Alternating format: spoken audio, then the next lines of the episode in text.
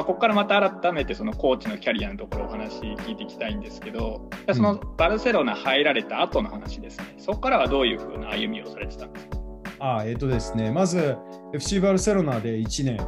あのコーチをやり、で、まあ、あの7人制だったんですけど、まあ、うん、あのあの FC バルセロナでは、まあ、いろんな一流の人たちと会い、いろんなメソッドを勉強させてもらって、で、終わった後に、次にやっぱり11人生で監督やりたかったんで、だから1年目育成カテゴリーって言って、で、2年目ですよね、スペイン2年目も、あのまあ、あのまあ、FC バルセロナと業務提携してるようなクラブが何個かあって、そのうちの一つで、あの半年ぐらいかな、アンダー15のあのアシスタントコーチで入り、その次の年にはもうアンダー12の監督をやってたら、うん、あの女子の、そこ、何にも知らなくて、女子の、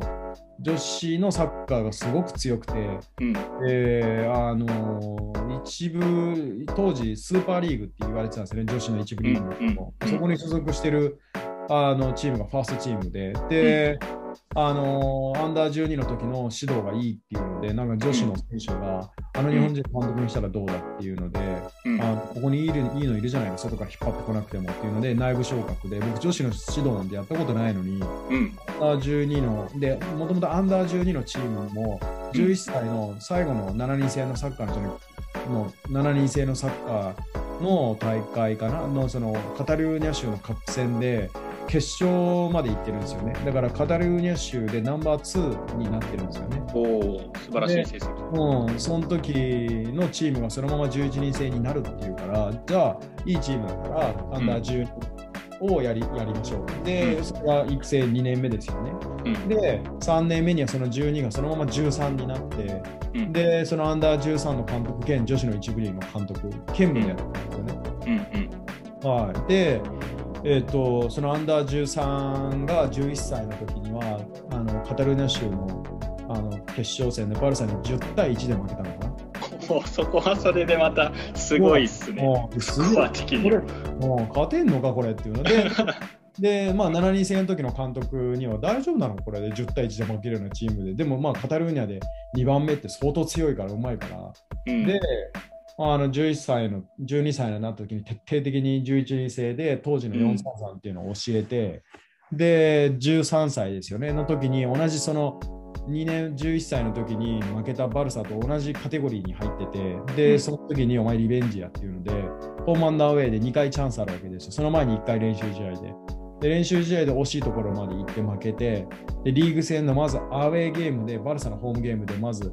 あの勝ちで、まあ、ホームゲームでは負けたんですけど、その時に初めてバルサにあの白星つけ黒星つけたのが僕らのチームだったんですね。うん、でその時にちょうど女子も監督やっててで女子の方の監督もあのまあ目標としては16チーム中8位以内に入るとあの天皇杯みたいなあの戦に入れるんですね。うん、だから目標は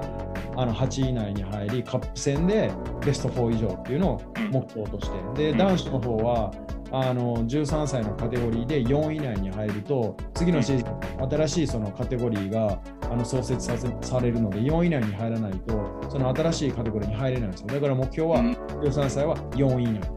で、そのリーグにはバルサがいて、エスパニョールっていうチームがいて、で他にも強いチームが4、5個あって、その中でもベスト4にあの4位以内に入るっていうのを、この13、その目標を掲げて、どっちとも結局、目標達成したんですね。お素晴らしい。だから13歳のチームの練習終わった後に次女子の監督やってて自分が男子の方のコーチングスタッフもいて、はい、女子の方のコーチングスタッフもいてて両方掛け持ちだったんですよ。すごいですね。えちょっと練習スケジュール的にはどうやってたんですか？逆だから13歳が先に練習夕方ですよね。夕方して、はい。5時、6時とかでやって、次女子が7時、あ8時半とか。おお。なるほど。え、女子は何時ぐらいまでやってるんですか？女子も大体トレーニングが90分なんで、で、そう、だから、まあ、きっちり決まってるんですうん、7時から8時半とか、8時から9時半とか、そんな感じですよ、なるほど、なるほど。うん。それを週に何回ですか、えっと、男子が週3で、女子は練習週4プラス試合だから、だからほぼ週5、毎日、で、試合は土日どっちか男子と女子入ってくるから、休みないですよね。そうですよね。しかもアウェーの試合とかもあるから行かなきゃいけないです、ね、そうそう。で、スペイン全国でアウェーで行きまし全国行かそうか。トップリーグですもんね。トップリーグだから、だから、アトレチコ・マドリッドと試合したガージョ・バジェカーノ行って、バレンシア行って、ビルバオも行ったし、レアル・ソシエダも行って、いや、大変ですね。レバンテも行って、で、セビリ、セビージャも行って、で、うん、ウェルバっていうポルトガルの近くまで行って、でも本当ね、女子の一部リーグ38歳で監督で当時最年少がもう僕よりによりも若いやつがいたんですけど僕外国人で監督でって言ったら、もうあれで女子のサッカースペインのサッカーでは初めてだったんですね。あそうですだから結構すごかったんですよプレッシャー。女子の女子の経験1回もないのに、うん、女子の監督になったもんだか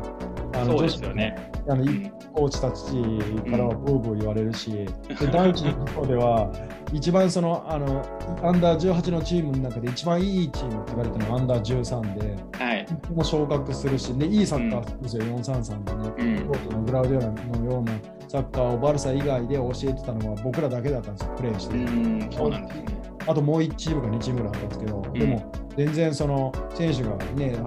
やっぱりその取るのって難しい中でそういうのやってる、う。ん、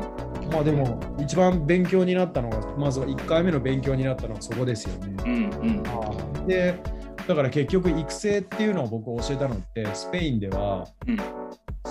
3シーズンしかないんですよね。あそうなんですね。僕のキャリアの中で育成っていうのは3シーズンだけです。うんうんうん、もうその後はもうだからシニアの世代をずっと指導してそうですそうですそうです。もう女子の監督兼アンダー13をやって、もう、うん、ユースはもうそれで最後でしたね。うん。うん、そのちなみにその女子のご指導さされてる中で、この一番さっきその勉強になったとおっしゃってた部分ってどんなところですか？えっとね、マネージメントですね。うん、マネジメント。特に男子よりも女子の方が選手のマネジメントっていうのはものすごく難しくて、うん、あのトレーニングは30%で70%あのメンタルケアって言われてるんですね、女子チームお64とかっていうんですけど、いや、俺73だろうと思って。そうなんですね。要は女子のサッカーっていうのは、うん、やっぱり女性なんでなんでこれをやらないといけないかっていうのを本当細かに聞いてくるんで納得いかないとやんない、うん、でも男子の場合はお前これやっとけっつったらやるんですよね。なるほど。あ理由もなくお前うるせえこれやれって言ったら男はやる、うん。うん、もう女子ではそれは通用せず、うん、なんでこうなんだと。このトレーニングをやる意味は何なんだと、これをやったところでパフォーマンス上がんないから、こうやれって、ベテランとかに自分にそのそこまでその深く追求したことないし、考えて説明したことなかったから、考えられない時があるんですよね。だからそういうところで事前にこう言えばこう言うだろうっていうのをあの自分で回答を用意しておかないといけなかったっていうのもあって、そこでものすごくあの深く突き詰めてあの考えてトレーニングしてちゃんとあこういうなんて言うんだろうな多分こういう質問も来るだろうなっていうのを想定してあのちゃんと答えれるようなあのトレーニングっていうのを構築してあとちゃんと説明ができるようにしてる。であのそうすることにあともう一つその彼彼女たちのコミットメントを取ると女性でやっぱ強いなと思ったのはやるって決めたらあの腹くくったら彼女たちは男子よりも強いですよね。うん、やるって決めやっぱさすが子供を産む時のあの、まあ、今は無痛分娩もあるぐらいだけどもやるって決めた時の腹のくくり方っていうのは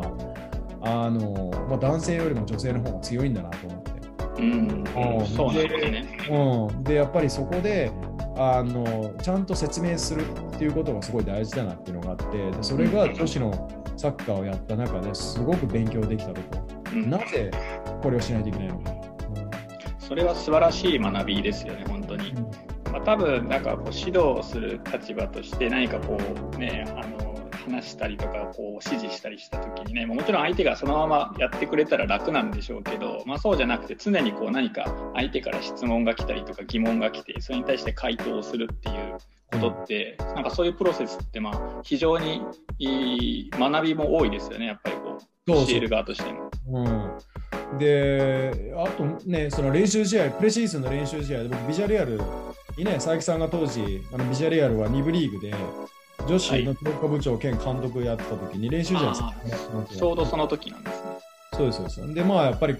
あの佐伯さん、スペイン語僕よりもうまいし、やっぱり、スペインのサッカーのことよく知ってるから、うまいですよね、選手とのコミュニケーションの取り方が。うん、僕はそういうの全然分かんなかったし、監督やったことないのに、初めてシニアの監督やったわけですよ。初めてシニアの監督が女子の一部リーグってね、またハードル高いこと挑戦してるわと思って。いや、すごい経験ですね、本当に。もうでもね、目標で、当時、グラウディオラが確かね、37歳かなんかで監督やり始めたんですよね。36歳の時に監督やり始めたのかな。はい、で僕もあのバルサに入ったのが32歳だから36歳の時は一部リーグで監督やりたいっていう目標を掲げてたんですよ。あの無謀な監督一部リーグ。はい、そうしたら2人で見たら、あの男子ではなかったんですけども、女子の一部リーグの監督36歳でやってるわけですよね、すでに。うん。うん、だからその時にはっきり言ってじゃあいつになったら準備できてるんだっていつにたっても準備なんてできてねえわと。だからやりながら、あの経験積んでいくのが大事なんだと思って。でまあもう36歳、うん、37歳になる年の36歳と、何ヶ月ぐらいだあれは。だから7月にチーム率いたから、うん、36歳と7ヶ月ぐらいでチーム率いたそれが僕の初めての監督としてのデビューです、うん、36歳。素晴らしい。はい。で、有有言実行ですね。そうそうそう。しかもそれもたまたま。目標として掲げてたこと。そうそうそう。たまたまそこのオーナーが、お前やってみるかっていうので、うん、決まって。まあ、たまたま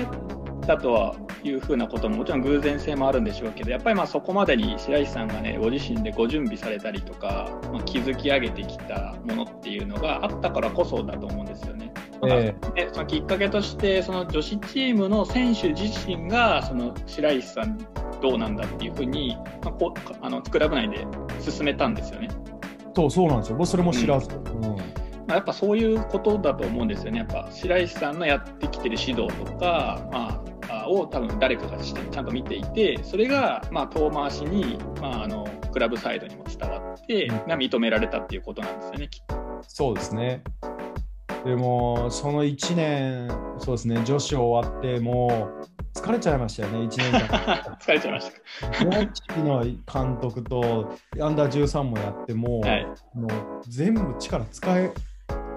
切っちゃって、本当にもうあの疲れちゃって、シーズン終わったらあのちょっと休みたかったぐらいですもんね。あやっぱそれぐらいにこう監督業っていうのは、やっぱこうエネルギーを使うものっていうことですね。そうです、そうです、もう全部出し切っちゃって、うん、もうあの新しいアイデアがもう出てこないぐらい、うん、あの当時多分ね、自分のスペックを超えただ超えたぐらいでもやってたんですよね。うん、うん、